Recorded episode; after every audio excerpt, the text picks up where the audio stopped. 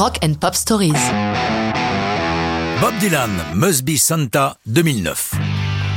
De prime abord, l'idée même que Bob Dylan puisse nous faire une chanson de Noël est aussi absurde qu'imaginer Rage Against the Machine enregistrant une reprise d'une chanson de Mireille Mathieu. Et pourtant, il l'a fait. Pas juste une chanson, tout un album intitulé Christmas in the Heart en 2009, sept ans avant qu'il ne devienne non Père Noël, mais prix Nobel. Même s'il reconnaît y avoir songé auparavant, sans jamais avoir sauté le pas, il explique que l'idée lui a été soufflée par Walter Yetnikoff, le grand Manitou de son label Columbia.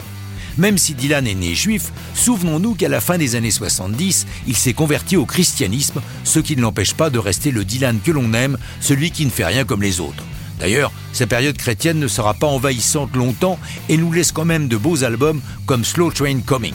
À propos de Noël, il dit C'est une fête tellement universelle que chacun peut y trouver son compte. Pour moi, une belle soirée de Noël, c'est de la purée de pommes de terre, de la dinde rôtie servie avec du chou et des navets, le tout nappé de cranberry sauce. Bon appétit, Bob. Pour son album de Noël, il déterre Must Be Santa, écrite par Al Moore et Bill Fredericks, chantée en 1960 par Mitch Miller. La version de Dylan reprend celle d'un étonnant groupe nommé Brave Combo. Comment les connaît-il? Depuis mai 2006, Bob est animateur d'une émission de radio d'une heure diffusée par satellite Theme Time Radio Hour, TTR Arch pour les aficionados, dans laquelle il programme des artistes hétéroclites. Bref Combo lui ont envoyé leur disque, Dylan a craqué sur cet accent. Must Be Santa est construite comme les chansons à boire allemandes. Les paroles sont des jeux de questions-réponses, comme Who's got a bird that's long and white? Santa's got a bird that's long and white. Évidemment, Dylan met sa patte iconoclaste. Dans les noms des reines du Père Noël, il glisse ceux des présidents américains, ce qui donne Dasher, Dancer, Prancer, Vixen, Eisenhower, Kennedy, Johnson, Nixon, Dasher, etc., etc.